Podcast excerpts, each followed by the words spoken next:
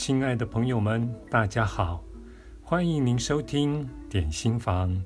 今天要为您选读的这篇文章是出自于《死过一次才学会爱》这本书，作者是艾妮塔·穆扎尼，译者为随鹏，由向实文化出版。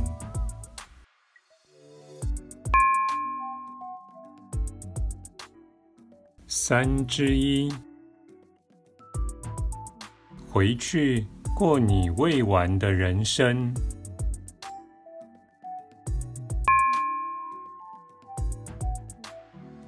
虽然我在这里试着跟大家分享自己的濒死经验，但那毕竟是言语难以形容的深度与领悟。最好的描述方式是透过隐喻和类比，希望这两种方法能至少捕捉到我想表达的奥义与万一。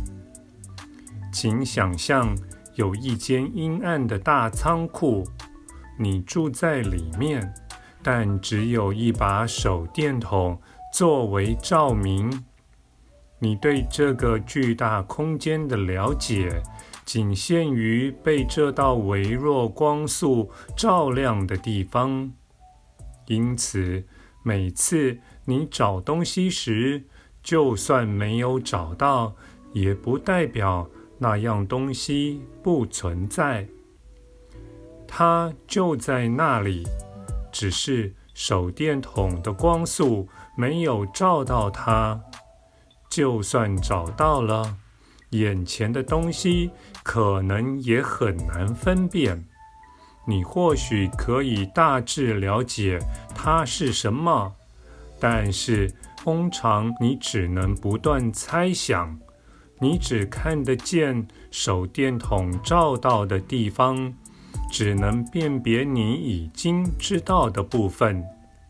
血肉之躯的生命就像这样，我们只能察觉到感官在某个时刻感受到的事情，只能理解自己所熟悉的事情。接下来，想象某一天，有人打开了仓库的电灯，突然出现的光亮、声音与颜色。终于让你第一次看见仓库的全貌，这一切完全超乎你的想象。亮晃晃的灯光照射出红、黄、蓝、绿的光芒，还有你不认识的一些颜色，因为你以前从未看过那些颜色。空间里流动的美妙旋律，千变万化，环绕四周，也是你以前从来没听过的。彩虹闪光灯做成的霓虹标志，忽明忽暗，闪耀着樱桃色、柠檬色、朱砂色、葡萄色、薰衣草色和金色光芒。电动玩具在轨道上跑着，轨道穿梭在颜色难以形容的箱子、包裹、纸张、铅笔、油彩、墨汁、食物罐头、各种颜色的糖果。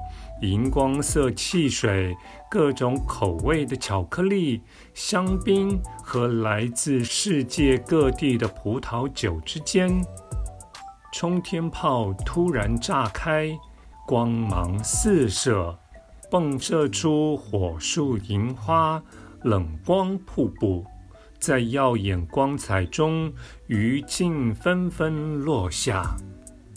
你身旁所发生的事如此巨大、复杂、极深且广，超乎你的想象。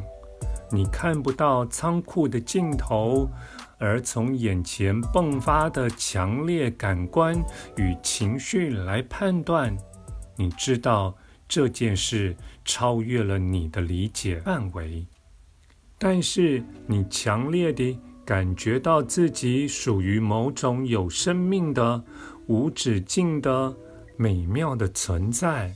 你是一张正在展开的巨大织锦的一部分，而这张织锦不断延伸到你看不见也听不到的地方。你明白，过去的你所认知的现实，在此刻包围你的浩瀚奇迹中，只不过是一颗尘埃。你看见各个零件相互关联、相互作用，一切配合得刚刚好。你发现仓库里有各式各样的东西。都是你从未看过、从未想象过的，各自具有光彩夺目的颜色、声音和构造。它就在这里，跟你已知的万事万物共同生存，就连你本来就认识的物品也换上了全新的意义。仿佛变成全新的东西，极不可思议又超乎现实。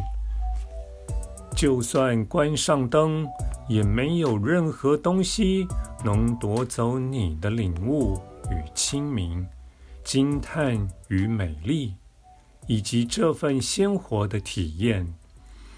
没有任何东西能抹灭你对仓库里的每样东西的认识。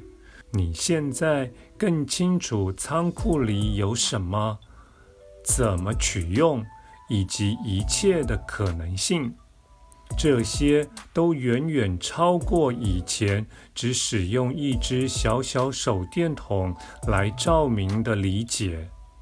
在那些明亮刺眼的时刻里，你所经历的一切，都使你对万事万物充满了敬畏。生命换上一层不同的意义，不断向前开展的新体验，也都来自于这一层新的体悟。我在这个陌生国度里的领悟。是如此不可思议。我一边享受，一边探索这种无所不包的意识。这么做的同时，我也发现抉择的时刻到了。我再次强烈感受到父亲令人安心的存在，他就在我的身旁。就像把我抱在怀里一样，爸爸，我有一种回到家的感觉。我好高兴能来到这里。生命实在太痛苦了。我这样告诉他。但是，亲爱的，你一直都在家里。他向我强调，你一直都在家里。也永远不会离开。我要你记住这件事。从小到大，我从来没有跟父亲如此亲密过，但是现在，他让我感受到一种辉煌、无条件的爱。过去，在熟识与父亲相处时，他总是要求我遵守印度文化的规范，所以我经常感到沮丧。例如，他一直希望我趁年轻结婚，我不一定听话，这也让我觉得自己总是格格不入。可是，在这个国度里，没有任何外在限制，也没有任何文化设定与期待。他对我只有一份纯粹的爱。他在世时加诸在我身上的文化压力都消失了，因为那只是俗世的一部分，死后都不重要了。价值观不会延续到死后的世界，只剩下彼此之间的连结，以及对彼此的无条件的爱。这是第一次，我终于能感受到被父亲真爱及保护的美好感觉。这种感觉真的很奇妙，就好像回到家一样。感谢您的收听，我们下次再会。